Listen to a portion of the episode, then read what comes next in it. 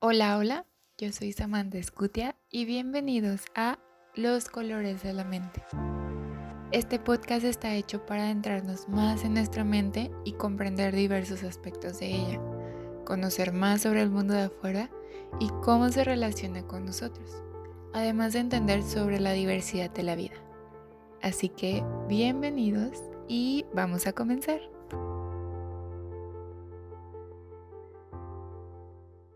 Hola a todos, sean bienvenidos a un episodio más de Los Colores de la Mente. Estoy muy emocionada con el episodio del día de hoy porque creo que es un tema que, hoy en específico, con lo que estamos viviendo como sociedad en medio de una pandemia, es bastante importante y es el tema de lo que implica ser médico. Como el color de este episodio que elegí, que es el color arena, que van a decir, uy, es un color medio aburrido o no tiene chiste, ¿no? Y la salud está relacionada siempre al color blanco o al color azul. Pero el significado de este color fue el que me llamó mucho la atención, porque generalmente representa neutralidad, viene de tonos como cafés y es un color que en sí representa mucho equilibrio entre la luz y la calidez. Y es esa versatilidad que se ajusta a cualquier lugar o circunstancia, no importa qué. De sinónimo de bondad, de transparencia, eh, transmite calma y serenidad y justamente creo que queda con la descripción de muchos doctores de allá afuera, a quienes acudimos o volteamos a ver en caso de necesidad. Confiamos nuestra salud en ellos. Y bueno, son profesionales que se adaptan a las condiciones de cualquier momento, incluso de una pandemia mundial. Pero eso no quita que tenga muchos significados y que sean arriesgados y que a veces pasamos por alto todo lo que ellos hacen. Entonces fue la razón por la que elegí este color para este tema. Me gustaría decirles que este episodio esté dedicado justamente a todo el personal de la salud, doctores, enfermeras, personal de, de los hospitales que han estado al pie del cañón en todo eso porque a veces tenemos que darnos cuenta las batallas que cada persona libra y que aún así están para nosotros, están también para cuidarnos por el bienestar de las personas y del mundo entero. Y eso es algo que nos falta agradecer y también reconocer, o sea, todo lo que está detrás de ese trabajo. Y bueno, qué mejor de hablar de esto que con mi invitada Ana Cuevas, que fue segunda ganadora del sorteo y que eligió este tema para compartir porque además ella es doctora y próximamente en camino de la especialización. Ha dado clases también frente a grupos y es una persona que creo que es muy honesta, muy fiel y entregada a todo lo que hace. Así que vamos a darle la más bonita bienvenida. Creo que debería empezar a poner efecto de aplausos a todos los invitados y si no, lo vamos a hacer nosotros. Bienvenida, Ana. Muchas gracias, Samantha. Y muchas hola a todos. Este, yo soy Ana Laura Cuevas y este, pues el día de hoy vengo a platicarles un poco de mi experiencia, de cómo surgió esta vocación de ser doctora, desde dónde empezó, porque pues muchas veces no sabemos de dónde viene todo un trabajo de un doctor, muchas veces lo vemos en el momento y decimos, esta es la persona que me, que me va a ayudar en, algún padecimiento, en algún problema que yo tengo, pero no vemos qué hay detrás en su formación, tanto para llegar a especializarse cuando es un especialista o hasta un médico general. Todo lo que tenemos que llegar a veces a sacrificar este, en momentos de nuestra vida, nuestra familia, amigos, para poder lograr ayudar a la gente. Entonces, pues, hoy quiero hablarles un poco de esta experiencia. Y es un tema muy importante porque, como dije, sobre todo ahorita, porque pues sí, vemos a los doctores y se está empezando como a trabajar esta parte de reconocerlos, o sea, de cuando salen a las calles aplaudirles, pero a veces como que no dimensionamos todo lo que estuvo detrás, o sea, desde que inicias con la decisión de voy a ser doctor, todos los años de estudio, y la gente solo lo ve como, ah, una hora de consulta o un, un momento de que me atiendas y ya está, ¿no? Pero, pero qué padre que hoy nos puedas compartir más de este tema. Sí, no, eh, decidí tomar este tema porque dije, ¿de qué puedo hablar? Hay muchas cosas que hablar como médico, pues actualmente con todos los problemas que hay pero dije, no, todo el COVID y todo ya es demasiado los temas que hemos visto, ya estamos saturados a veces de esa información y dije, pues tal vez dar un poco de reconocimiento al que está detrás en tratando de ayudar en esta pandemia, pues es importante ver todo lo que tuvo que luchar y todo para llegar a ayudarnos a todos como personas y el motivo que tuvo atrás de, esto. Claro, o sea, y desde que empiezas a ser doctor, o sea, dejas mucho de ti, ¿no? Lo que dices, dejas tu familia, tu vida social, tu vida personal, incluso hasta tienes que dejar de lado como lo que tú estás sintiendo por, por el otro que tienes enfrente, ¿no? Así es, sí, es demasiado sacrificio que al principio uno como que no lo toma tan, tan importante o al principio uno piensa que no va a ser tanto. Al principio uno llega y dice, sí, tengo la vocación, quiero ser doctor, claro que puedo, y te dicen, y pues sí, es fácil como escucharlo y decir de que sí, voy a tener que sacrificar esto y esto, pero a la hora de, de tener que hacerlo, pues es cuando llega el verdadero problema y, cuando te das cuenta de si es tu vocación o no. Muchos en ese momento en el que están, tienen que sacrificar, es muchas veces cuando pues dicen, no, esto no era para mí y pues este, no siguen con la carrera pero pues es importante pues ver qué tanto es tu vocación y creo que en esos momentos es cuando más está fuerte esa vocación que tienes. Y por ejemplo, en tu caso muy personal, ¿cómo fue el momento en que dijiste, ok, sí quiero ser doctora y sí es mi vocación y es a lo que me quiero dedicar? Bueno, en mi caso personal, este, desde muy pequeña decidí que quería ser doctora. O sea, yo estaba en quinto de primaria la primera vez, me acuerdo perfecto porque nos preguntaron en clase que queríamos ser en grande. Y yo dije, yo quiero, yo quiero ayudar a los demás. O sea, era algo primero que tenía como mi primero logro en lo que quería. Yo sabía que no quería estar en un trabajo donde tuviera que estar este, sentada en la oficina, trabajando atrás de una computadora. Yo dije, eso no, no es para mí.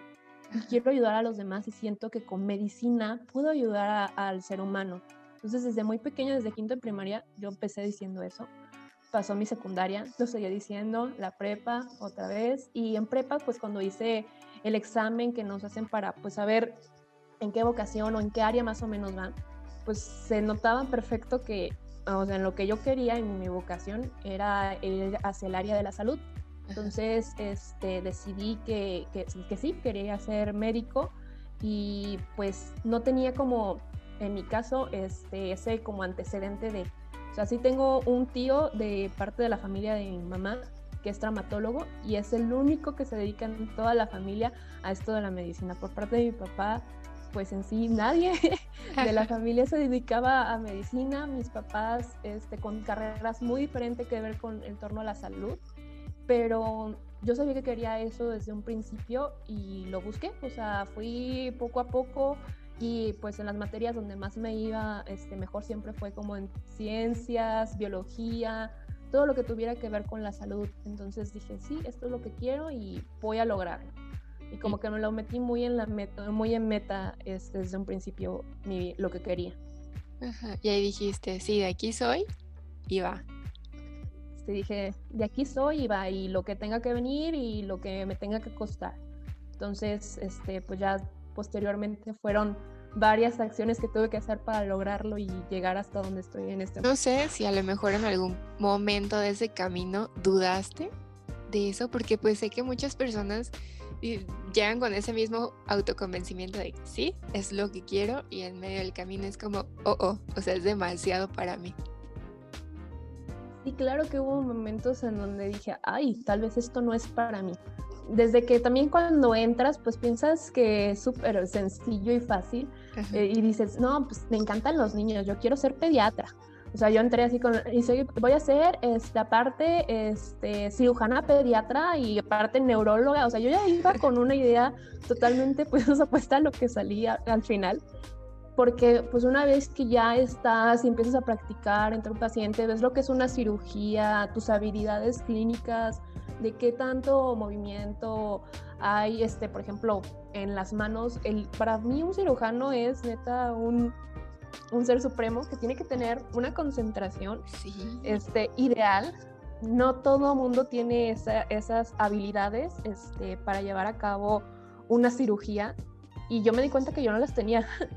y cuando me di cuenta, dije, Dios mío santísimo, ¿ahora qué voy a hacer? O sea, yo ya estaba muy planeada en tener esta especialidad de cirujana pediatra y ¡pum! O sea, no, esto no es lo mío. Y en ese momento dudé cuando pasé por técnicas quirúrgicas y dije, no, es que esto no es lo mío, no, no me gusta, este, dije, ¿qué voy a hacer?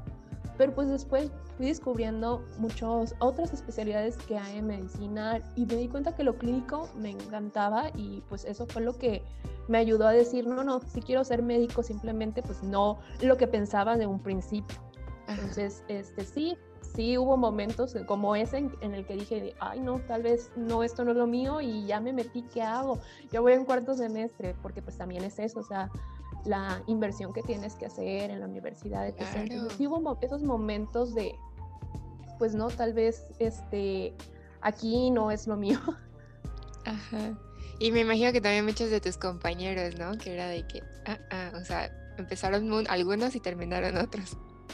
Exactamente, ¿no? Cuando empezamos éramos hasta creo 24 salones eh, de la generación cuando entré, de como 30, 20 y tantas personas. Y pues poco a poco, como íbamos avanzando, en primero, sobre todo los primeros este, semestres es cuando más se van saliendo los, los, los compañeros, vas viendo cómo dicen, no, es que, que esto no es lo mío y cambian a veces hasta rotundamente de, de lo que querían. Si estaba algo en el área de la salud, a veces, ay, me fui a hacer mercadotecnia y yo así como, no, pues es súper diferente una cosa de totalmente la otra, pero, pero sí, este, muchos van flanqueando conforme avanza la carrera. Sí es normal que se vayan saliendo y saliendo porque pues se dan cuenta que, que no es lo que querían en realidad, porque pues vamos con una idea muy diferente a lo que en realidad es el sacrificio que es. A veces uno piensa, pues no, es muy, un poquito el sacrificio, tal vez igual voy a estudiar en otra, este, en otra carrera, pero cuando ya llegas y estás ante el libro de este, 2.000, 3.000 páginas, de dos volúmenes de este, medicina interna y que te lo tienes que leer y que mañana tienes examen y que un capítulo es de 24 y ese es el tema que vas a ver hoy, pues ya te empiezas a dar cuenta de lo que debes estar estudiando y el ritmo que debes de estar tomando en la carrera, que tal vez te lo podías imaginar, pero cuando lo vives, ya pues muchos van diciendo, no, tal vez esto no es para mí, esto sí es mucho o más de lo que creía. Sí, claro, porque una cosa es expectativa de que si te dicen, uy, si te entras a medicina no vas a dormir, si eres doctor no vas a dormir, este, vas a vivir del café, no vas a leer un montón de libros. Pero pues una cosa es como decir, ah, pues bueno, me gusta leer, sí lo, sí lo aguanto. Pero ya como tú dices, el montón de datos que te tienes que aprender y de un día para otro y exámenes y todo eso, pues ya es algo muy diferente.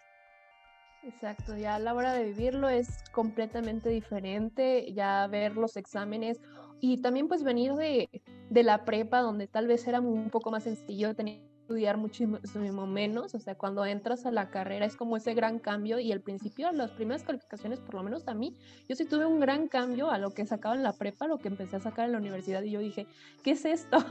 Y pues me di cuenta que tenía que ponerme más las pilas, que tenía que estudiar el doble de lo que estudiaba en la prepa, el triple a veces, este, a veces desvelarme, este, hacerme amiga del café total para poder aguantar en la noche un día antes de que tenía que estudiar diario, porque a veces uno piensa, antes en la prepa, pues estudiabas uno o dos días antes del examen y pues te iba súper bien, pero aquí sí es de que no te puedes memorizar tanto en un día antes del examen, entonces es estar estudiando diario el tema que vas viendo y la parte, pues el contenido es tanto que si te lo quieres este, estudiar un día antes, pues no, no lo vas a lograr, entonces ahí me fui dando cuenta de que no, tengo que estar estudiando al día, haciendo mis resúmenes al día, si no, esto no va a funcionar. Sí, y machetearle la información, o sea, ay no, o sea, yo me imagino eso y yo sí diría, yo no podría. O sea, creo que sí es un montón.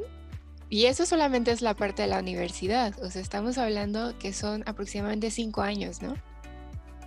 Sí, en sí son cuatro años de la carrera, por lo menos en la universidad donde yo estudié, cuatro años estando ahí este, en la universidad un año de internado y luego el servicio social. Entonces, en total son seis años para que te puedan dar el título de médico general. Ok. Y por ejemplo, ya cuando terminas esta parte de los cuatro años de, carrera, ¿no? Y que te metes al internado, ¿es otra experiencia diferente? Totalmente diferente, total. Este, tal vez cuando estás en la carrera sí empiezas a tener alguna que otra práctica, vas rotando, pero pues es un tiempo muy limitado. O sea, a mí me tocó rotar a veces de que un mes cuanto mucho en cirugía y pues, tocó, y pues como eres preinterno le llaman antes de ser interno cuando estás, o a veces también lo llaman como eres el semestroso, estás este, todavía aprendiendo, entonces no, no te ponen a hacer tantas cosas, te ponen a hacer lo básico, pero cuando ya entras al internado, ya entras como en sí en el eslabón, en donde sí te ponen a hacer mucho más cosas y donde pues eres el eslabón más bajo, o sea, casi casi eres peor que el que estaba en el este, semestroso o en haciendo prácticas, porque no te tomaban tan en cuenta, pero aquí es este tú ya ser el, el, que tiene que tener las cosas y todo listo y a veces entre tú y el residente, pues hacer muchas de, las cosas que hay. A mí, en mi caso, en el hospital donde me tocó hacer mi internado, no había residentes, entonces nosotros éramos los que seguíamos del médico este, adscrito, que es pues, en sí el especialista o el médico general que esté a cargo de cada este, especialidad o sistema en el hospital. Entonces ya éramos los que seguíamos y pues a nosotros eran los que teníamos que tener notas listas, tomar, revisar antes al paciente antes de que tuvieran este, pues el pase de, visita que tenemos todas las mañanas, eh, ayudar en todo lo que pudieras este, poner sondas, hacer suturas cuando pasabas por urgencias. Entonces ya eres mucho más proactivo y ya todo lo que aprendiste en la universidad lo vas aplicando, pero aparte vas aprendiendo otras cosas y también pues empiezas a hacer las famosas guardias. Que pues con estas guardias, este, para quien no sepa, es quedarse literalmente en el hospital por lo menos 24 horas. Eso es una guardia tranquila, o sea, de 24 horas, de quedarte, este, entrar a las 7 de la mañana de un día e irte a las 7 de la mañana del otro, pero pues generalmente pues eso sería una guardia tranquila. Hay guardias a veces de hasta 36 horas y a veces te puedes quedar todo el fin de semana en el hospital si llegas a ser castigado, entonces si cometiste algún error o algo y que el médico arriba de ti cree que es necesario que te quedes más tiempo, te pueden dejar castigado o encerrado en, el hospital. Entonces, en serio, entonces sí, este, sobre todo eso pasa más, a mí, gracias a Dios no me tocó jamás ningún castigo, o por lo menos lo que yo viví este, en mi internado, pero sobre todo se dice que pasa más en la especialidad y pues también depende del hospital. Hay hospitales que no creen en esto de castigar o tener que encerrar a, este, a los residentes, pero hay unos que sí, y sí, sí llega a pasar que te lleguen a castigar y pues tú pensás que vas a salir a una hora y no, pues te vas a quedar hasta que acabes lo que tienes que tener. Y aparte, pues sí, puede ser que esté también el horario de 24 horas, pero pues si estás, por ejemplo, rotando en gine y faltaban 5 minutos para que ya fueran las 7 de la mañana y que tú ya te pudieras ir, pero llega una paciente que es tan expulsivo y que va a tener un bebé, pues la tienes que atender tú. Entonces, pues realmente pues vas a durar más tiempo de los 24 horas que tal vez pensabas. O también igual en las 32, tenías que acabar tu trabajo bien para poder irte este, a descansar. Entonces, sí. sí. es algo pesado porque es durante todo un año tener estas guardias y pues en la residencia pues son cuatro años seguidos. De, de guardias. De guardias.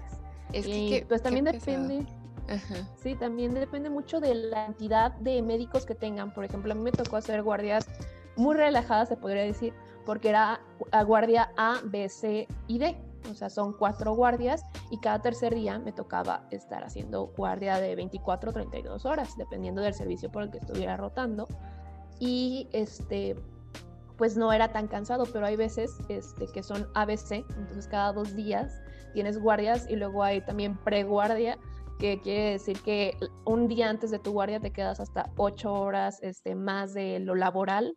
Entonces, sí se va haciendo muy cansado este, diariamente el tener a veces que no dormir, porque pues también depende de cómo esté la guardia, en qué servicio estés. El, a veces no poder salir a comer o salir a comer tarde y salir a comer lo que te puedas encontrar literalmente o lo que pues a veces lo, es mejor llevar, pero pues si alcanzaste. También muchas veces es salir y preguntarte, ¿qué quiero hacer? ¿Dormir o bañarme? o, o, cómo. Entonces, tienes que elegir este, después de que estás súper cansado y que te estás muriendo de sueño entre bañar, comer o dormir. Y hay unos que dicen, no, yo prefiero literalmente irme a dormir, no, pues yo prefiero comer y pues perderte unas horas de dormir. Entonces, sí es algo demasiado pesado que pues muchas veces como que no se habla de esto y te das cuenta pues hasta que llegas en ese momento lo, lo cansado que es, porque tal vez hablarlo y decir, ah, no, sí, yo también he trabajado 24 horas, pero cuando estás ahí y aparte pues tienes a los pacientes, pacientes desesperados que tal vez estás lleno en urgencias, ya no tienes camas para poder pasar a los pacientes y no has dormido, no has podido comer, etc., pues ya se vuelve más más pesado y ya vivirlo es otra cosa completamente diferente. Claro, porque estás con la adrenalina de que, o sea, tienes que tener tu cerebro fresco para saber cómo actuar, o sea, mantener tú la calma porque tu paciente va a estar acá todo histérico de que ya lo atiendas o estás en una situación muy grave y sin dormir, sin comer. O sea, realmente esto puede afectar mucho el rendimiento de los doctores, ¿no? O sea, el que tengan jornadas tan largas y tan pesadas que pueda ser más este contraproducente de lo que pueda ayudar. No sé. Sí, sí, a veces puede llegar a afectar, pues se supone que en sí pues los que hacemos guardias son los residentes y los médicos internos, aunque también a veces hay este médicos de base que llegan a hacerlas, pero cuando muchos son 8 y cuando o mucho 12 horas que llegan a estar ahí. Entonces, entre todos nos apoyamos, pero sí, a veces es muy cansado y tienes que tener pues tu mente para actuar en cualquier momento. Este, a mí me tocaba a veces de que eh, si se podía, si era este, una guardia este, que era más o menos, del, es una palabra que no se dice cuando estás en guardia, pero podríamos decirlo ahorita porque tengo guardia tranquila, porque esa palabra está prohibida para cualquier guardia, decir que, ay, estamos muy tranquilos porque, uh, en ese momento acaba de poner maldición y llegan todos los pacientes que no tuviste en todo ese rato y pues estás todo saturado, entonces pues hay veces que no puedes hacer eso de que, ay, este, pues igual eh, somos tres compañeros, que uno se quede un rato y o dos y uno se vaya a dormir y así nos vamos turnando y a veces no se puede eso ya pues a las 24 horas estás despierta y ya cayó en paro un paciente, estaba suturando a otro, etc. Y pues todos teníamos que ir a darle RCP al paciente que cayó en paro. Entonces es muy difícil y complicado y cuando tienes este tanto sueño, estás tan cansado, pues si tu rendimiento tiene pues a veces a bajar, pero nos entrenan para adaptarnos a ello. Claro, o sea, esa parte de que se adaptan a cualquier circunstancia y que es cuando ustedes ya abandonan su propio bienestar por el otro, ¿no? O sea, qué, qué pesado la verdad es esta parte. Yo quisiera preguntarte, ¿qué fue como lo más difícil que pasaste, o sea, aparte de esto, en el internado o en sí como en la parte universitaria? O sea, lo más, más difícil.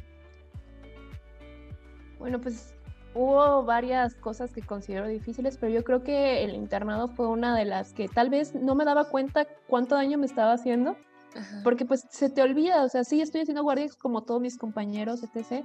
Y también en lo mental, este, estar haciendo 24 horas, sobre todo en urgencias, y ver caer en paro a diferentes pacientes, tratar de ayudarlos y a veces pues no lograr reanimarlos y pues ya estabas cansado de todo el día y pues eso también te da para abajo, este, el, tal vez ya habías visto antes este, morir algún paciente o algo, pero cuando empiezas a ver que en serio están en tus manos y que tú puedes y tienes la posibilidad de salvarlo y que a veces no se puede lograr por diferentes circunstancias, a veces pacientes pues ya están muy críticos, etc., pero sí te llega a pegar y, este, y estar cansada de pues para mí eso me hacía lo más pesado, el tener como varios pacientes y sobre todo en urgencias, que estar suturando, de que ya llegó otro paciente, que ya llegaron, a mí me tocó por ejemplo estar en Cruz Verde y pues llegan pacientes baleaseados a veces en la noche, me tocó estar el 16 de septiembre y este horrible, quemados, este, de todo, entonces sí me acuerdo que era bien pesado y sobre todo la primera vez que me tocó a mí empezar a reanimar un paciente que esa vez sí lo pudimos sacar. Todavía me acuerdo de un, este, llegaron los paramédicos, lo dejaron y estaban ahí los paramédicos y pues yo era de octavo semestre, todavía no había entrado al internado. Y empecé a dar este RCP por primera vez en mi vida y estábamos tres este, internos, eh, bueno, también este, una interna y otra compañera mía de octavo semestre dando RCP y escuchar decir al este, paramédico, bienvenidas a la realidad, fue como, ay, qué pesado. Y, y, darse cuenta de lo rápido que tiene que trabajar uno, la mente, lo rápido que debe pensar, de estar haciendo, lo organizado que es todo este, este equipo para reanimar a un paciente, de que ya todos sabemos este, cuál, cuál, qué es lo que vamos a tener que hacer en ese momento, ¿no? De quién va a estar dando compresiones, quién se va a encargar de vía aérea, quién se va a encargar de acá, la enfermera que va a estar anotando, porque es todo un equipo, no nomás somos los médicos también, es algo también que me faltaría hablar también, pues las, las enfermeras son súper indispensables y muchas veces las tenemos como en en un campo más abajo y muchas veces te pueden super ayudar como médico, o sea, es lo mejor que puedes hacer, tener una amiga, eh, hacerte amiga de las enfermeras, porque son las que te van a estar apoyando también al 100 como médico, a pasar medicamentos, a si se te pasa algo, a estarte diciendo y ayudando también este, en este sentido. Entonces, sí fue complicado darme cuenta de pues la realidad, de todo lo, lo difícil que es, este, lo pesado, la guardia se me hizo esa vez súper pesada porque pues no dormí, estuve 24 horas dando reanimación a ese paciente por el, de, que les cuento, pues cayó una vez en paro, lo reanimamos, salió. Y otra vez al rato volvió a caer en paro. Cayó en paro como tres, cuatro veces y fue súper traumante pues estar también, también atendiendo otros pacientes y también tener que estar con, con este paciente hasta que ya a las 3, 4 de la mañana, pues lamentablemente este, falleció.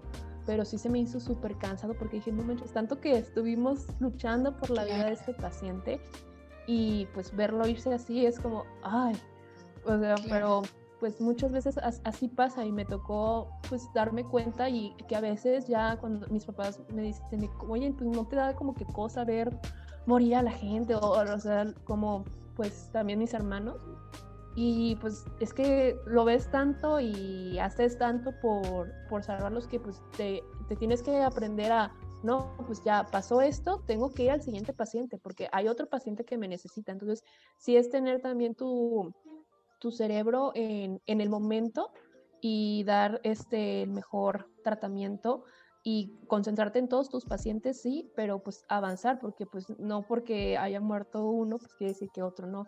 Y ahorita pues me imagino, no estoy haciendo prácticas en COVID por el momento, pero por lo que me han contestado mucho, bueno, o que me han comentado muchos de mis compañeros, pues está súper difícil porque pues también ahí es este, en el área COVID, pues todos tienen, a veces también caen paros, todo y estar viendo tanta gente pues fallecer es súper traumático a nivel, a nivel mental. Y pues también en lo, en lo físico también el tener que estarte poniendo todo el traje, estar sudando, las guardias, todo el rato que estás en el hospital, pues dejas de cuidarte tu alimentación, que también eso fue algo que me pasó a mí, sobre todo en mi internado, subí muchísimo de peso por estar este, consumiendo pues de lo que podía y en, lo que, en los momentos que podía.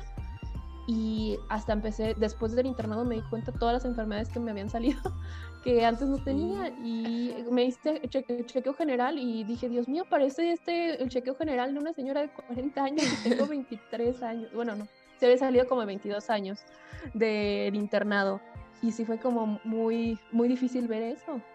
Y ver que pues, no nos damos cuenta de, de hasta dónde puede llegar el no empezarte a cuidar, el poner a veces tu salud de los demás encima de la tuya y que pues también para que tú puedas seguir ayudando a esos pacientes, tú también te tienes que estar cuidando. Entonces es algo que creo que tenemos que empezar también a ver nosotros como médicos, este, en, no sé, mejorar horarios, mejorar la calidad que tenemos este, como médicos para poder seguir y pues dar el mejor, mejor atención a los pacientes.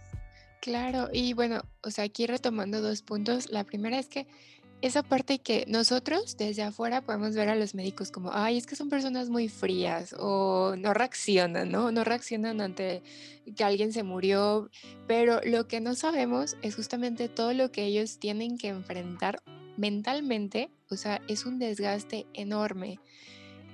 implica, porque aparte es una responsabilidad el que ustedes tienen frente a la persona y frente a la familia, ¿no? Entonces es esa, como ese peso de decir, chin, estaba en mis manos, yo era responsable y hice todo lo que pude y aún así no.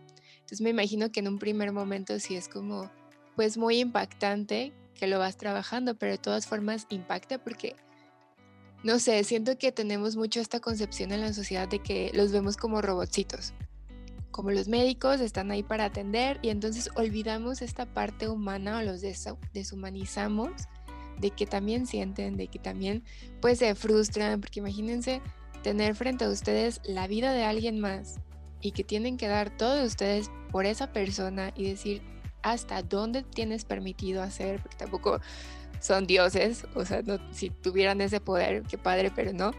Entonces, claro que eh, esta parte de la salud mental de un doctor creo que es un tema que también no se, no se conoce mucho, o sea, todo lo que implica el desgaste físico, como tú dices, de, del no cuidarse, del bienestar.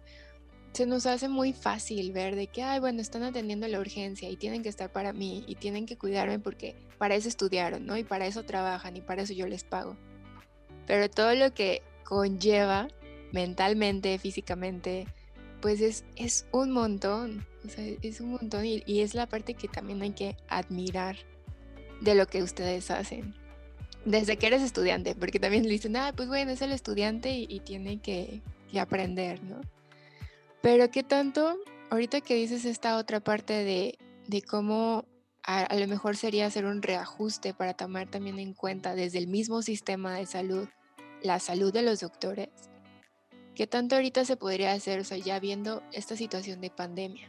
en donde se están perdiendo muchas vidas también de doctores, se están perdiendo la salud mental de muchos doctores por este desgaste, por las jornadas tan largas, porque no hay el suficiente mm, personal para atender las crisis.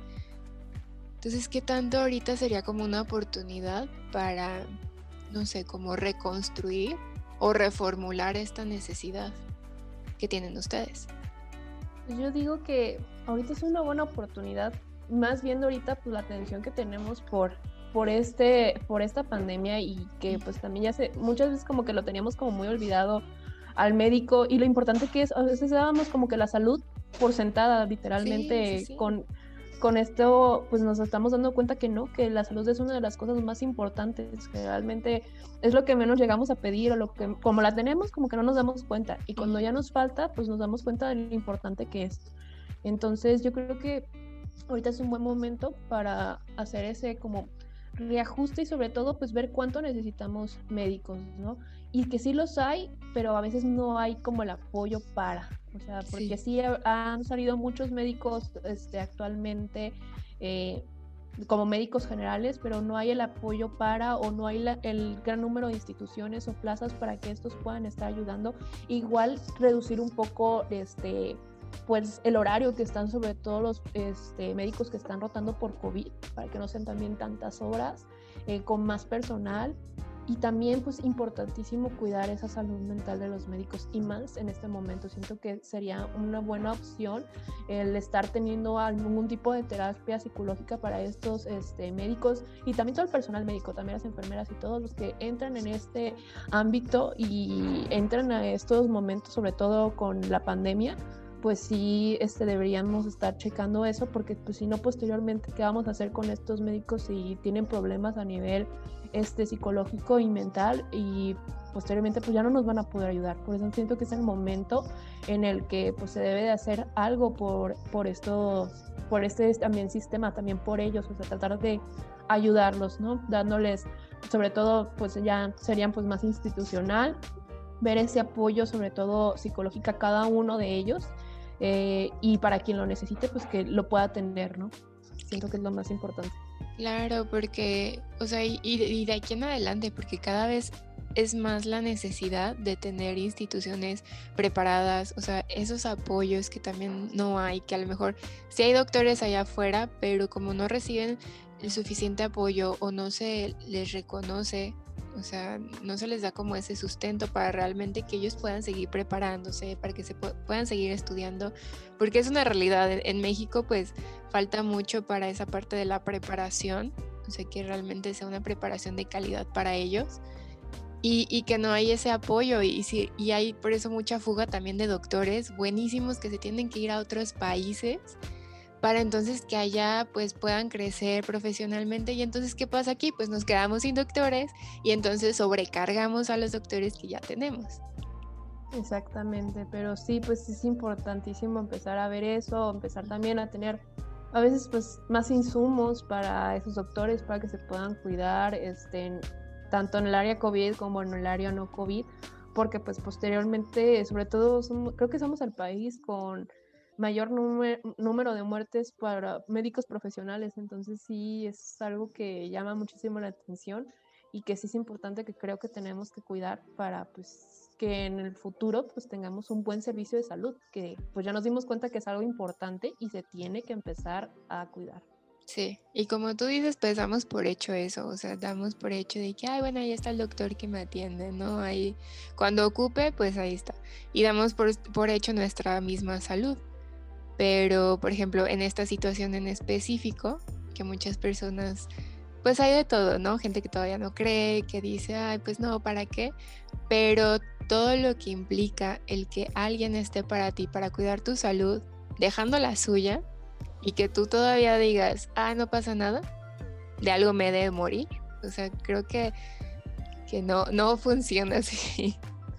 Sí, no, no, definitivamente creo que, que, no funciona así y que pues también es importante cuidarlos para que pues tengamos una mejor atención posteriormente.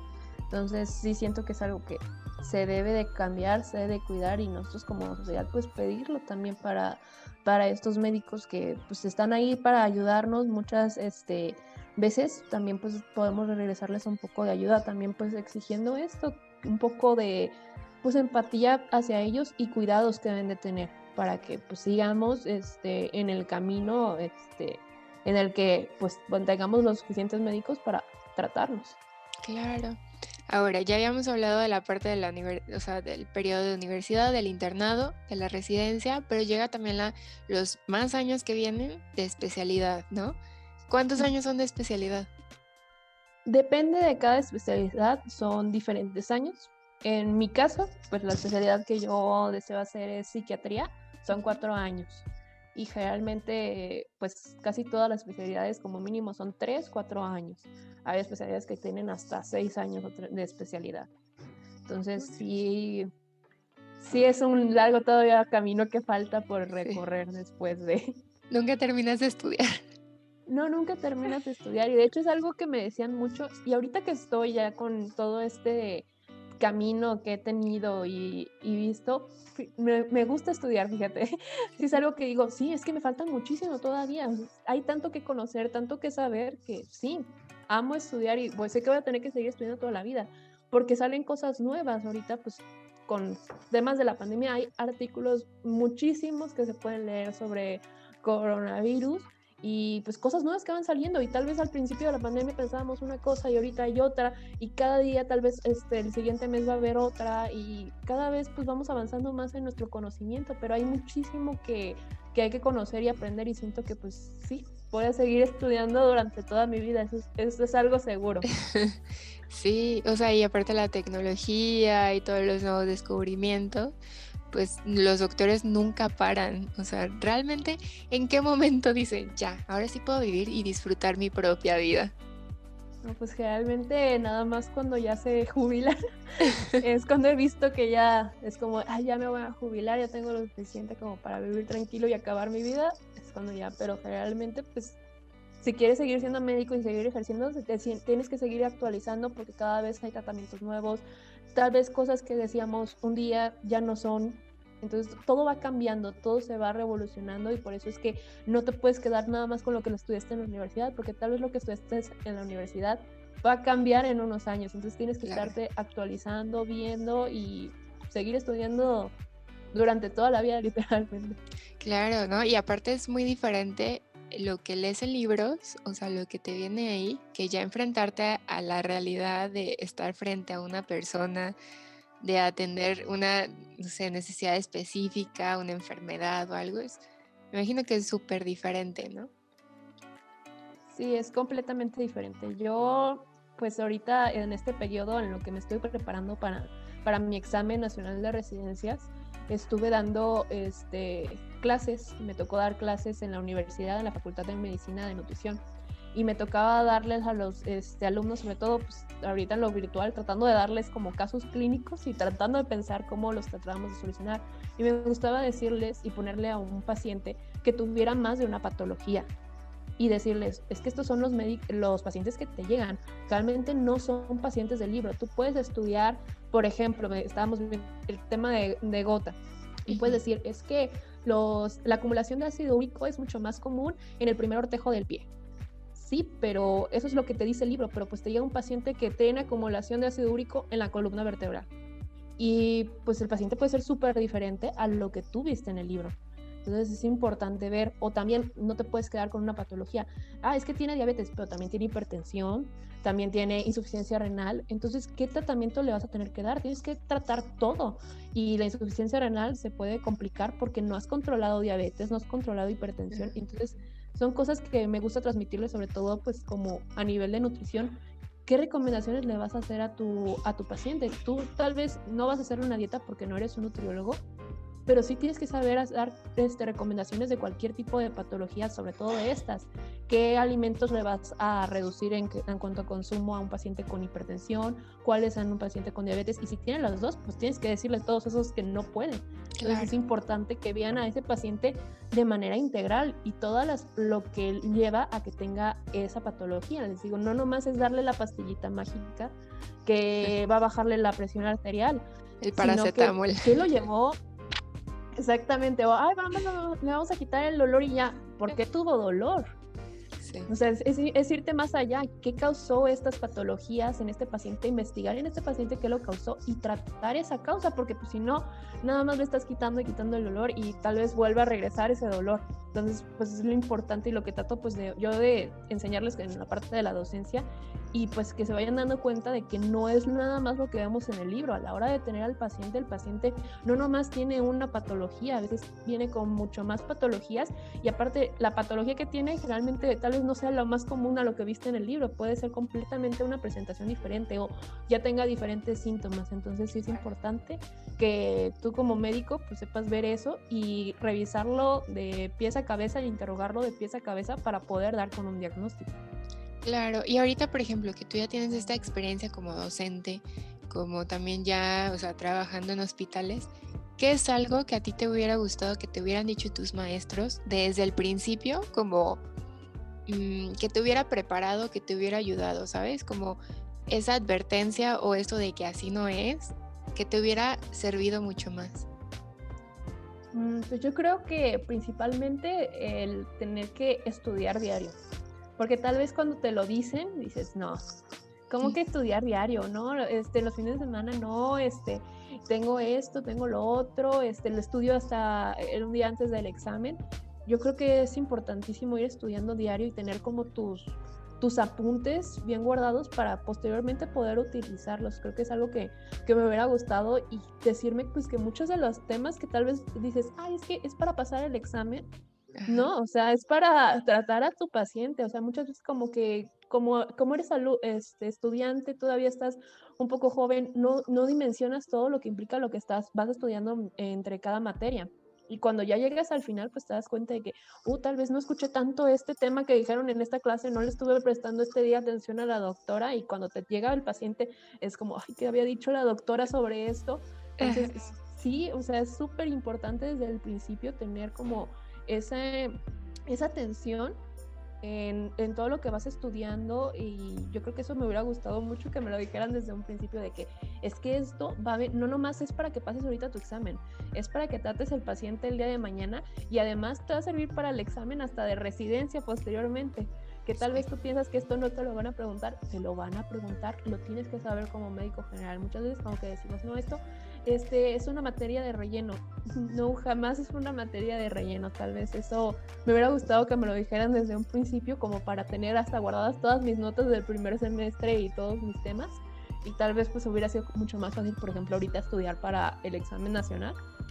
Entonces, este, eso y pues también el que lo que dice en el libro realmente no es este, el paciente. El paciente es un ente totalmente diferente. Sabes la patología, sí tienes que saber lo básico, pero siempre estudia a tu paciente. Trata a tu paciente y si necesitas este, encontrar o ver información de algún tema que ya no recuerdas, pues ya lo revisas, pero siempre pensando desde qué podría, qué información me está dando este paciente y qué opciones diagnósticas tengo.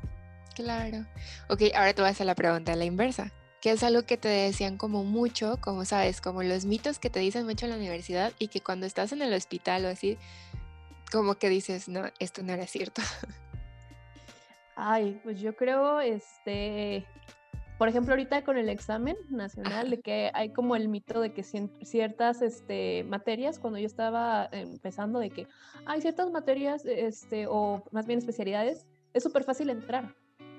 Y no, o sea, no hay una especialidad fácil de entrar, o sea, todas las, eh, las, calificaciones van cambiando de acuerdo al examen, a la generación de los aspirantes, porque en sí pues es una competencia. Entonces, muchas veces nos decían, yo tenía un médico que nos decía, no, pues para anestesio, casi casi con que pasan el examen ya, ya entraron a la residencia. Y no es cierto, no, no, no nomás es pasar el examen, sino tienes que ser de los mejores. Entonces yo creo que eso tal vez, este, cuando lo, lo viví dije, ay, pues va a ser bien fácil, si yo quiero una especialidad fácil de entrar, voy a entrar luego, luego. Y no, esa no, no es la realidad. y pues te toca pues vivirla y ver que pues tal vez no era lo que te estaban contando estos médicos desde pues, un principio. Claro, y aparte yo creo que depende de que si te quieres quedar como el médico como mediocre de decir, ah, bueno, no, la más fácil, ¿no? Pero pues al final todas tienen su, su chiste y, su trabajo, o sea, no sé, se puede pensar que a lo mejor los cirujanos son los que más tienen que chambearle o, donde más competencia puede haber. Este, pero también mucho va a depender de esta parte de qué tanto tú quieres ser un doctor promedio. Porque también pasa, ¿no? Habrá gente que que a lo mejor y sí, se quede en ese, en ese lugar de, bueno, yo soy un doctor y me mantengo como un doctor general y ya está. Sí, sí, hay gente que pues dice, no, pues, y, y está válido, o sea, mucha gente dice, quiero ser médico general, este, simplemente, y está muy bien porque también requerimos médicos generales, eso estoy de acuerdo completamente, ahorita muchos médicos generales están ahí también como, este, tratando eh, pacientes con COVID, entonces, este, sí, es, pues nada más es bien cuál es la vocación, a lo que quiere ir cada persona, pero en el, ámbito en que esté, ya sea médico general o una especialización, o si quisiste hacer una maestría, doctorado, etc., que quieras ser mejor, eso sí, o sea, las ganas de aprender y seguir tratando de mejorarte para dar una buena atención a tu paciente tiene que ser como la meta. Siento que cuando pierdes eso, de, cuál es tu meta en cada especialidad, que es dar una mejor atención a tu paciente mientras tú te estás preparando, pierdes el piso como médico y entonces tal vez no vas a poder dar la mejor atención este médico y por eso pues hay veces que los pacientes ven estas como diferentes ramas y hay momentos en que dicen, no, es que este no es un buen médico.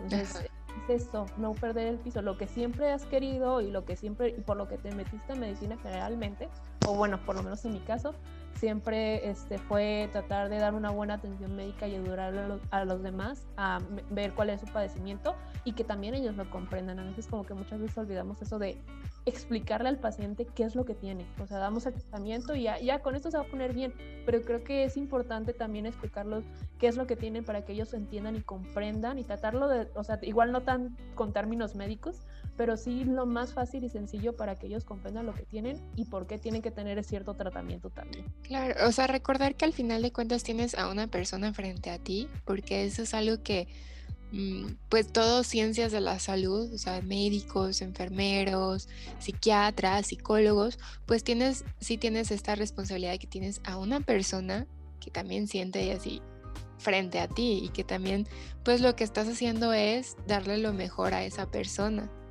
Es como tú dices, no perder como tu objetivo o la persona que tienes enfrente. O sea, tanto a los doctores no verlos como deshumanizarlos, ni a la persona que tienes enfrente solo también verlo como un diagnóstico.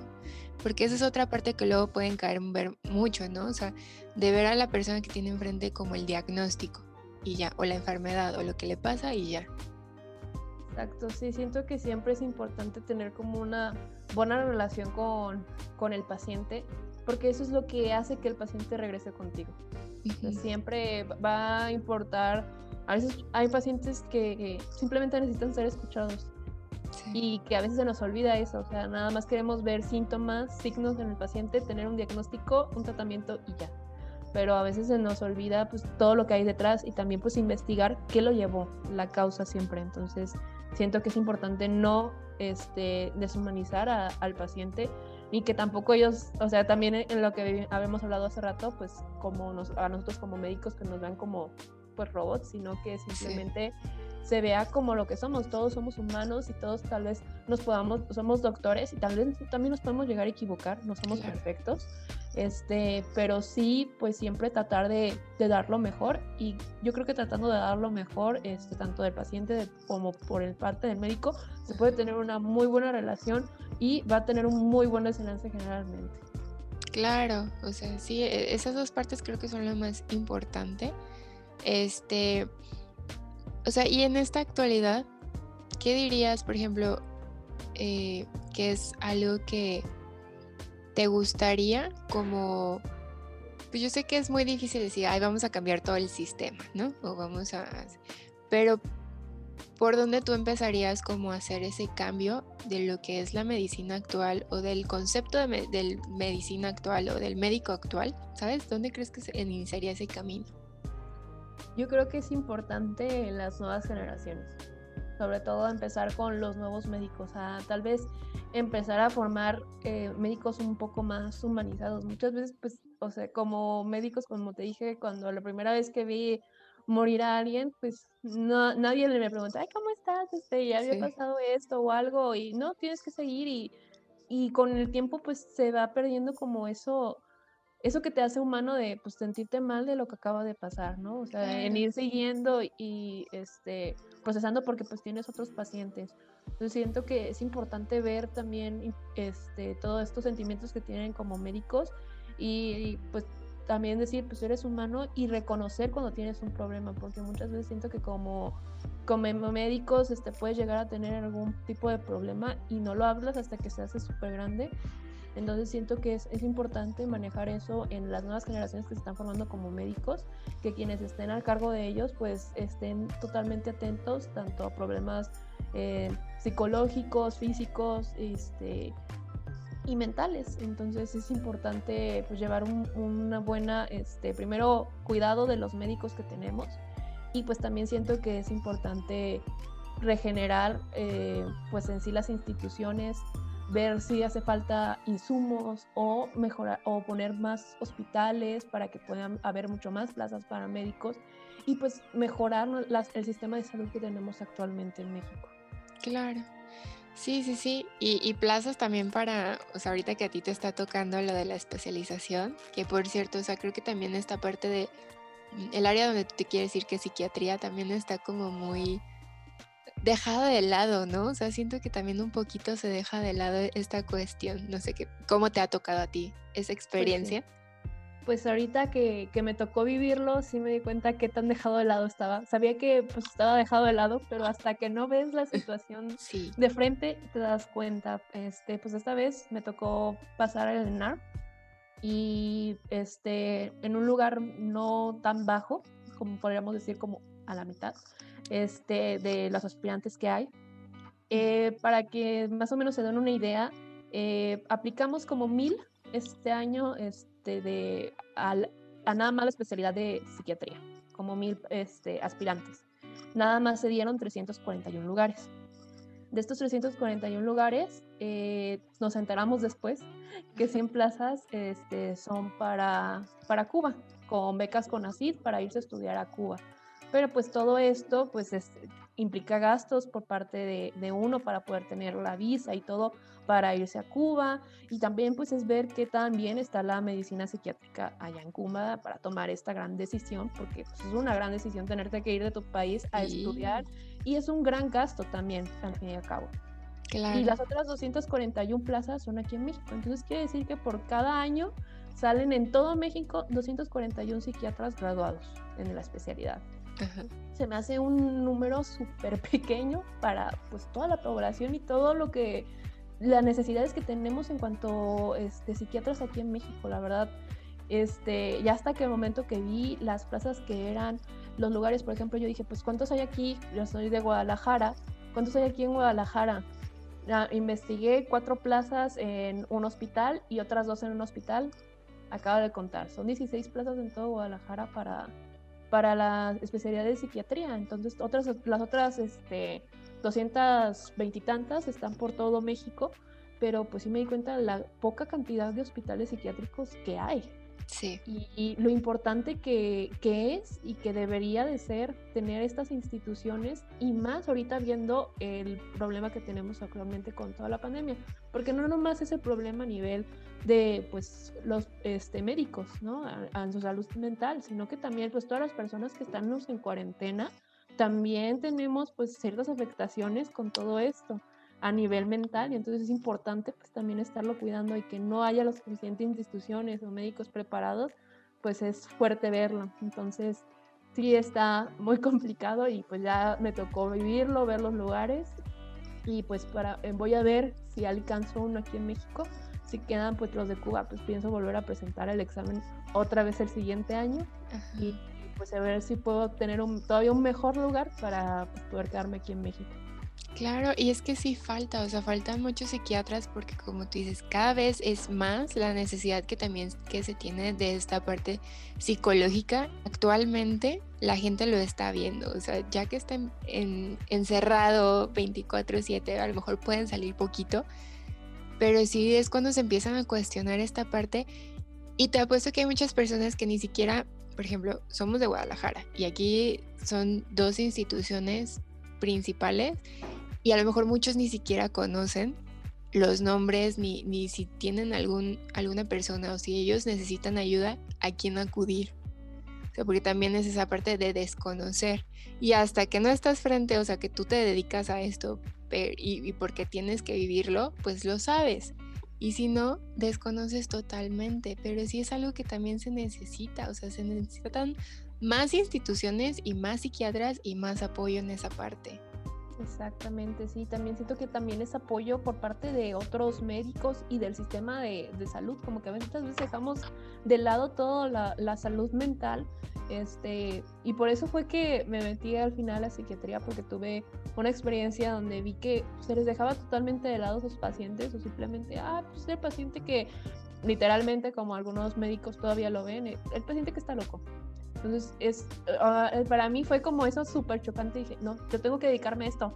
No puede ser que todavía siga llamando así, que todavía hay, gente que siga pensando así. Este, y por eso es que decidí que empezar con esta pues especialidad o dedicarme a esta especialidad porque siento que como hasta como los mismos médicos como médicos generales no sabemos bien del tema de la salud mental y lo dejamos como si fuera cualquier tipo de cosa o este, no le tomamos en serio como una enfermedad, que al fin y al cabo es una enfermedad, entonces se trata, tiene tratamiento, etc., pero muchas veces como que, como que como médicos o la mayoría pues, tratan de dejarlo de lado, también la misma sociedad, o sea, como que dicen, no, o sea, no, no necesitas eso de que ir a terapia porque este, estás, estás mal, estás loquito, ¿por qué quieres ir a terapia? Entonces es como toda la, los, pues, ¿cómo decirlo? Todos las, este... Como todos los estigmas, ¿no? Ajá. O sea, en pleno 2021 seguimos teniendo estas creencias súper antiguas de están locos y eso solamente es cuando, eh, ah, para los marginados que están ahí que los atiendan, ¿no? Cuando la realidad es que no. O sea, cualquier persona con un problema de depresión, porque a ver, para que la gente también comprenda la diferencia entre psiquiatra y psicólogo. El psiquiatra es quien medica, quien da el diagnóstico y quien hace este, esta parte del abordaje. Y el psicólogo es ya más la parte conductual, este, familiar, o sea, ya más la cuestión emocional. Y es un complemento, porque también, yo soy psicóloga y hay mucho esta pelea entre psiquiatras y psicólogos, ¿cierto? Así es, también está esa pelea que tampoco yo comprendo, que es algo que, que, hemos hablado tú y yo, pues no, no hay una rivalidad en sí, tendría que ser un complemento en el manejo, no, está peleado ninguno con el otro. en sí los dos vamos a ayudar al mismo paciente, es ponerse de acuerdo en cómo hacerlo, explicar por qué estoy dando tal manejo a tal paciente y este, pues que se pueda tener un buen tratamiento para el paciente, porque al fin y al cabo, pues eso es lo que queremos, queremos que el paciente mejore y pues una buena relación entre las, entre ambas partes, pues es, es lo mejor. Claro, pero es esta parte de donde vemos la parte física o la otra parte. O sea, lo vemos como lo físico y que le damos medicamento y ya está. Pero al final cada uno va a hacer como su abordaje desde lo suyo. Y ustedes también hacen mucho la parte del diagnóstico, de ver ya a lo mejor otro tipo de tratamientos. Pero creo que es muy importante en sí, en todas ciencias de la salud, cómo hacer este trabajo en conjunto, esta parte multidisciplinaria, que también es algo que nos falta muchísimo. Así es, yo creo que es lo más importante, hacer una medicina o una salud integral. O sea, tomar en cuenta todos los aspectos de que mi paciente esté con tal diagnóstico. Entonces, si podemos ayudarnos por medio de otros especialistas, de otras áreas de la salud, pues hay que hacerlo. Simplemente derivar un paciente no, no es nada complicado. Pero muchas veces como que tenemos esta lucha de egos de, no, es que yo soy mejor porque le doy esto y, y tanto. Y pues no, simplemente pues buscamos una misma, este, un mismo objetivo que es mejorar la salud de mi paciente, no hay ningún problema en ello, pero... Exacto, y además las personas no somos como, o sea, lineales, ¿no? De que una cosita y ya, como decías, si un paciente tiene a lo mejor una problemática, va a tener otras más y tienes que revisar todas, y es lo mismo, o sea, cualquier persona va a tener una dolencia física, a lo mejor también va a traer cuestiones emocionales, este, un trastorno te implica muchas cosas a nivel este, contexto, a nivel físico, a nivel mental, los doctores, o sea, nos volvamos como, siento que a veces como sociedad podemos volvernos muy lineales en ver todo como A, B y C. ¿Sabes? Como eh, pasa esto, es esto, te doy esto o este o tienen que ser así siempre las cosas, pero falta esa visión global de las personas, de los tratamientos, de, de todo lo que implica la salud en general o la persona en general. Así es, completamente. Siento que es ver tanto A, B y C eh, como médicos y sobre todo médico general, pues eres, eres general, sabes de todo, o sea, no eres un especialista, no estás viendo una cosa. Y también como médicos especialistas, antes fuiste un médico general. Entonces tienes que darte cuenta si hay otro este, problema que tenga tu paciente, otro padecimiento, para saber detectarlo y mandarlo a la persona adecuada que pueda ayudarlo si no eres tú. Entonces es importante también poder decir, hasta aquí, este, lo mío en cuanto a mi especialidad me toca, este, te puede ayudar alguien más que yo en esta otra cuestión que te estoy viendo a ti como paciente. Entonces, pero saber detectarla a tiempo y poder mandarlo para que tenga la atención a tiempo y que pues, los pacientes puedan tener una mejor resolución al final de su problema. Claro. Sí, saber hasta dónde es también tu límite como doctor y como persona también, o sea, hasta dónde también a ti te puede afectar. Así es, tienes, eh, como personas creo que tenemos que aprender a poner esos límites y ver hasta dónde podemos llegar a ayudar a los pacientes y hasta dónde pues ya no da de nosotros o requerimos de otra especialidad o de otra persona que sabemos que nos puede ayudar o a veces también pues hasta pedir consejos. Creo que entre la misma área de la salud podemos hacerlo y canalizar pacientes. Entonces sí, es algo que también siento que nos falta muchísimo este, por esta lucha de egos que yo sobre todo veo entre, entre los mismos doctores, entre especialidades y a veces entre doctores y este, otras áreas de la salud. Entonces, pues sí se me hace importante este sentido de tener una buena comunicación entre todas las áreas de la salud. Sí, y es la, es la importancia de valorar el trabajo de la otra persona. O sea, aunque estés en la misma rama, cada uno va a tener su técnica, cada uno va a tener sus estrategias. Y no por eso quiere decir que la otra persona está mal o que tú estás mal. Simplemente, pues cada cabeza es un mundo. Entonces, tú puedes aprender algo, yo puedo aprender lo mismo y cada uno lo va a interpretar o lo va a manejar desde su manera de, de hacerlo. Entonces, también esa parte habría que, que también revisarlo, ¿no? Exactamente, sí, es algo que se tiene que revisar definitivamente. Ahora, ¿qué le dirías como primero, qué sería como la enseñanza que le dejarías a los doctores o personal de la salud que ahorita puedan estar escuchando o ese mensaje que te gustaría transmitirles a ellos? Ok, a los doctores del área de la salud, pues yo creo que, que sigan preparándose, que sigan estudiando y que no, y que no olvidemos siempre eso, que es importante el paciente, o sea, que por lo que estamos aquí, por lo que estudiamos, por lo que decidimos estudiar esta carrera, siempre va a ser el paciente. Entonces, si vemos eso como nuestro objetivo y el cuidado, vamos a llegar a ser buenos en lo que hacemos en nuestra carrera y vamos a ser este, reconocidos ante ellos. Los pacientes simplemente van a ver que tienen una buena atención y van a seguir viniendo. O sea, no tenemos que estar promocionándonos a veces ni siquiera por cualquier lado. O sea, simplemente con que se vea una buena atención, los pacientes te van recomendando. Claro. Entonces, eso es un importante, nunca perder pues el piso y el objetivo principal por lo cual decimos al médico. Muy bien. Y, y por ejemplo, los que quieran ser doctores, o sea, que ahorita están pensándolo y digan, ay, no lo sé. Bueno, como recomendaciones, ver, que alcancen a, platicar con alguien que esté en el, que en el ámbito y que les cuente pues todo, o sea, todo el proceso que tienen que hacer. Porque ahorita en la mañana pues estaba pensando, a ver, ¿cuánto me costó este, todo esto? Porque muchas veces como que no los tomamos en cuenta, ¿no? Es tanto tener pues la vocación, estudiar en la universidad, qué universidad vas a querer, una pública, una privada. Para una pública tienes que hacer cierto examen a veces para entrar, si alcanzas a obtenerlo o no, en qué lugar vas a querer estudiar, va a ser en tu estado o va a ser en otro estado, porque tener que ir a otro estado, pues es este, invertir en renta, en el lugar, a empezar a cuidarte tú solo y aparte tener que estudiar pues este, todos los días la dedicación que le vas a tener que dar a tus trabajos, exposiciones, exámenes, el tener que tal vez a veces dejar cosas que querías hacer como ir a algún tipo de fiesta, salir con tus amigos porque tienes que estudiar. O sea, eh, generalmente decimos, no, eso no pasa, no. A mí me tocó muchísimas veces tener que decirle a mis amigos de, ¿saben qué? Hoy no, porque el, sábado tengo examen. ¿Cómo que el sábado tienes examen? Sí, pues se organizó para que el examen sea el sábado y pues ahorita es viernes en la noche y tengo que estar estudiando. No puedo. Entonces, son todas esas cosas de dedicación que le tienes que ver, la universidad, eh, gastos que tienes que hacer si escogiste una privada y aunque sea una pública, pues también tienes que estar dando cierto este, tiempo alguna remuneración. Escoger tu internado. En el internado este, antes te pagaban este, algún tipo de remuneración, pero ya actualmente ya no se les paga a los médicos que hacen el internado. Entonces, pues es, hasta ese año todavía no vas a ganar nada.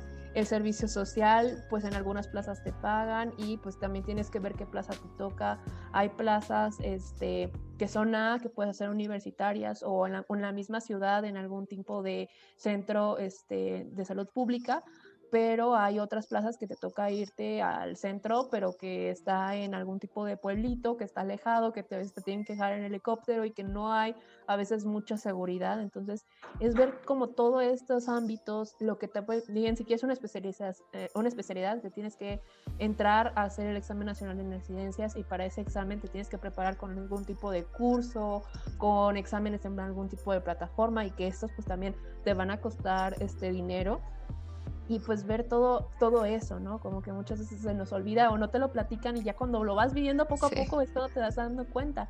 Entonces, pues sí, que lo vean, lo valoren, qué tanta es mi vocación, qué tanto yo quiero esto, qué tanto yo me quiero, este, a veces dejar de lado, porque a veces sí lo tenemos que hacer por el paciente. Entonces, sí es algo que a todos como médicos nos va a tocar en algún momento este, hacerlo.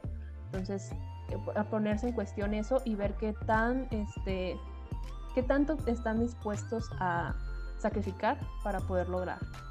Claro, claro, o sea, esa parte de, de la vocación y creo que también el reconocerse, o sea, como médicos a veces también decir, wow, es todo, e, todo esto he hecho, o sea, todo esto he logrado, hasta aquí he llegado con, con todo lo que tengo, con mis habilidades, con mis limitantes, porque también no sé qué tanto los doctores realmente se valoren a sí mismos en todo el trabajo que hacen.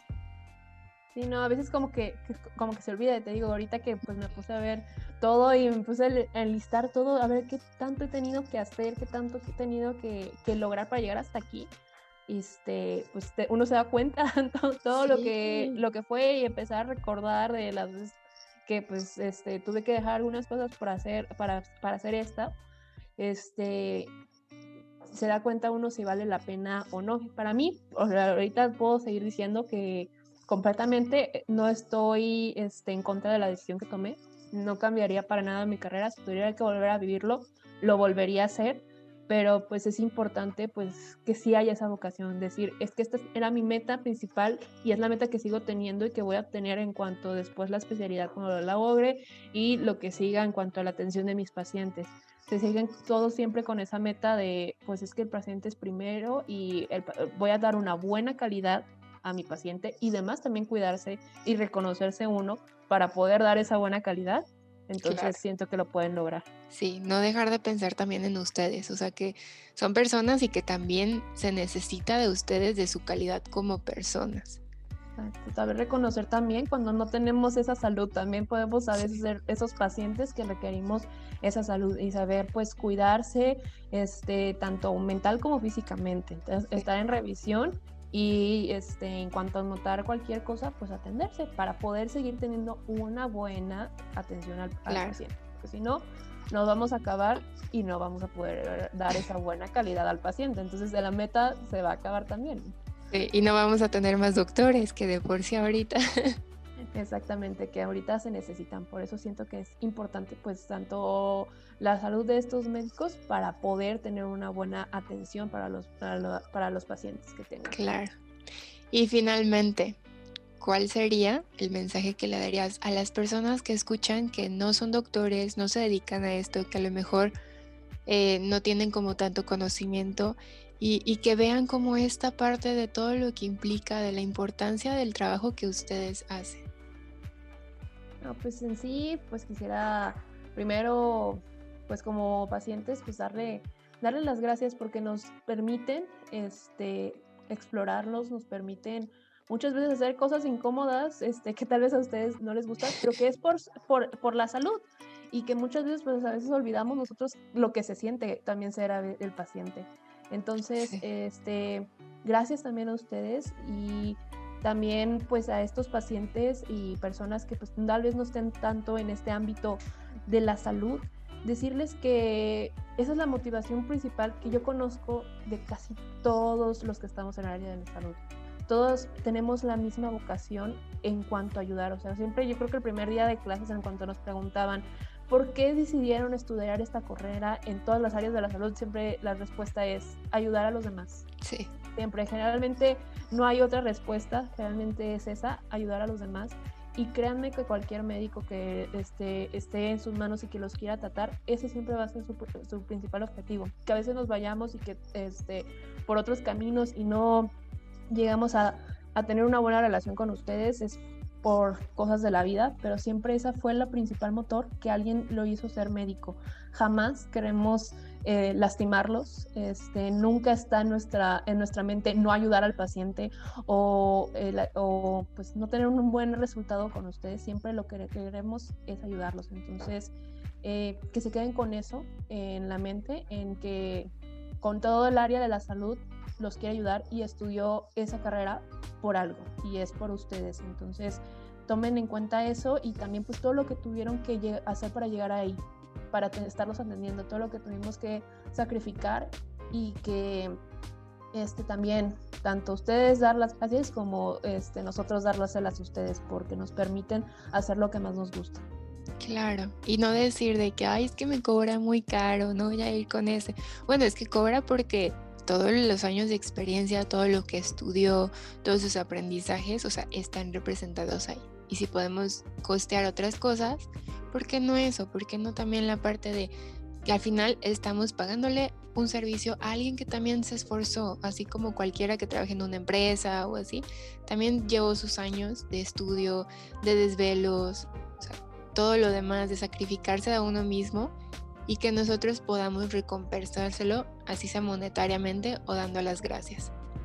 Así es, este, principalmente eso también nosotros también comemos, también requerimos, o sea, sí, sí está la vocación, ah, es que a veces nos dicen, es que no tienes vocación o por qué me estás cobrando. No, claro que tengo la vocación, pero pues esto es algo que me costó, que tuve que aprender, que invertir y todo, y pues cierto número pues tengo que comer, si no, ¿cómo voy a seguir dándote consultas posteriormente? Entonces, por eso... se vive. Sí, no, de, de, la vocación no se va a vivir, de mi objetivo no se va a vivir si, pues, si no tengo esta remuneración. Y generalmente este, también depende de qué tan lejos llegó el doctor, es lo que te va a estar cobrando. Generalmente pues, no, no cobra lo mismo un médico general que un especialista, porque pues también hay que tomar en, cuenta que el especialista también se aventó otros cuatro años de preparación en los que también tuvo que estar haciendo este tipo de guardias y es un sacrificio. Entonces, sí, vamos a dar una atención eh, honesta, pero pues es lo mismo que cuando vas a comprar cualquier cosa o cualquier tipo de servicio. A las mujeres de irse a, planchar el pelo, a ponerse uñas, etc. La persona que te lo hace pues tuvo que haber estudiado algo y pues también te cobra por ello y porque te está dando un servicio. Igual el médico. Entonces, eh, no se trata tampoco pues de dejarlos pobres ni nada por el estilo, pero sí, este, pues nosotros tenemos que comer, vivir, rentar un lugar donde vivir y mantener a veces hasta una familia. Entonces, también que lo tomen en cuenta en ese, en ese ámbito. Sí, porque a veces se da como por, por sentado, ¿no? El, ay, bueno, cancelo, hoy no voy al doctor. Ah, no pasa nada si no voy. Pero estabas diciendo que en esa hora ese doctor se quedó sin recibir nada, porque no estás en una empresa con un salario fijo, o sea, vives por lo que las personas te están dando en el momento. Así es, sobre todo cuando estás en consulta y así, pues vives con, por las consultas, entonces si te cancelan, pues es un ingreso que ya no vas a tener. Entonces, pues sí, mínimo hay veces que pues sí entiendo que puedan tener que cancelar por el tiempo, etc., pero pues con que avisen con tiempo para que el médico vea si puede recibir otra consulta, pues sería lo mejor. Igual que cuando van a también al estilista, las uñas o lo que sea, y que no van a ir y, y les dicen que no van a ir, igual con el médico sí. servicio. Exacto, sí, porque también a los psicólogos nos pasa muchísimo de que, de ah, bueno, acabo no pasa nada si no oyes, como de, pero nos dejas también a nosotros sin chamba, ¿no?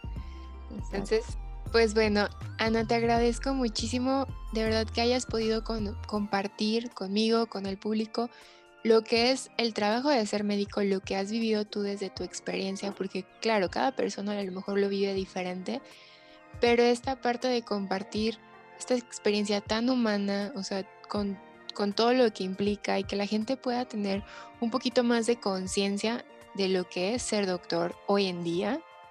Entonces, este, creo que, que, es de valorarse muchísimo el trabajo que ustedes hacen. Yo de verdad agradezco todo lo que hacen, lo que haces tú. Eh, yo te diría, yo no podría hacer eso. O sea, mis respetos para el trabajo que hacen, todo lo que... O sea, ahorita escuchándote, a lo mejor hay cosas que yo más o menos sabía, porque también estoy en esta rama, porque también tengo amigos que, que se dedican a esto, pero pues es diferente ya vivirlo, enfrentar la realidad de lo que está allá afuera. Entonces, pues agradecerte por acompañarme en este episodio con tan bonito tema. Espero que a las personas también lo hayan disfrutado y que tú también lo hayas disfrutado. Ay, muchas gracias, Samantha. La verdad, también muchas gracias a ti por darme el espacio y el tiempo. Este, me gustó, la verdad lo disfruté muchísimo poder este, comunicarles esto y pues ojalá les sirva de algo mínimo para entender pues este, toda esta vida que tenemos este, como médicos, porque muchas veces pues, no, no se sabe y no se sabe porque, pues, no sé, como que no, no hablamos mucho de esto. Y hasta que lo vivimos, pues es cuando empezamos a ver todas esas cosas. Entonces, este, espero que les haya gustado esta información que les pude dar y que pues les sirva también de algo y para personas que están pensando en estudiar medicina o que ya son médicos o que no han estudiado medicina, les sirva en algo o para saber un poquito o mínimo pues para entendernos un poco más. Claro, para reconocerse y para decir, ok, por esto es que estoy estudiando esto, por esto me dedico a esta parte, ¿no? Y si las personas que están escuchando, o sea, no olvidar que cada persona libra sus propias batallas, y tanto en lo profesional como en lo personal. Y a veces olvidamos eso, o sea, vemos cosas en la televisión, vemos cosas en el internet, conocemos como casos muy, muy poquitos que a lo mejor están cerca de nosotros, pero es expandir nuestra visión a lo que otra gente puede vivir, o sea, la realidad que está más allá de nuestra pequeña burbujita en la que podemos vivir. Y este es el propósito de, este podcast y, en especial también de esta temporada, ¿no? Donde nuestros invitados han ido transmitiendo eso en lo que les apasiona, que les mueve, que, que la gente pueda escuchar y decir, oye, yo también me siento así, oye, por fin alguien puso en palabras a lo mejor lo que yo no he podido hablar. O alguien por fin se atrevió a decir esto, también no se permite, ¿no? Entonces, este, pues nada, te vuelvo a agradecer mucho y a las personas que nos escuchan también por, por estar escuchando este podcast. No olviden eh, suscribirse a las redes sociales. Les voy a dejar también las redes sociales de Ana por si algún día necesitan algo. También la tengan en cuenta. Y recuerden, ser empáticos, o sea, ser empáticos con la sociedad, con la realidad que estamos viviendo y en esta situación en específico, valorar el trabajo que hacen los profesionales de la salud que están frente día con día en esta situación que a todos nos trae como locos, o sea, todos, imagínense a ellos. Entonces, pues nada, no sé si quieres decir algo más. Nada más, pues seguir este, diciéndote las gracias y pues cualquier cosa, este, pues ahí me dijo Samantha, va a dejar mis redes sociales, este, próximamente creo que voy a abrir otro Instagram, pero pueden usar este y cualquier duda o situación que tengan, con mucho gusto les puedo contestar. Claro, también si tienen dudas pueden dejar en los comentarios y, eh, y se los estaré contestando. O cualquier comentario que ustedes digan, Ay, yo también soy doctor y me siento así, también es válido. Entonces, bueno, me despido, los veo el siguiente lunes con el siguiente episodio de Los colores de la mente. Bye.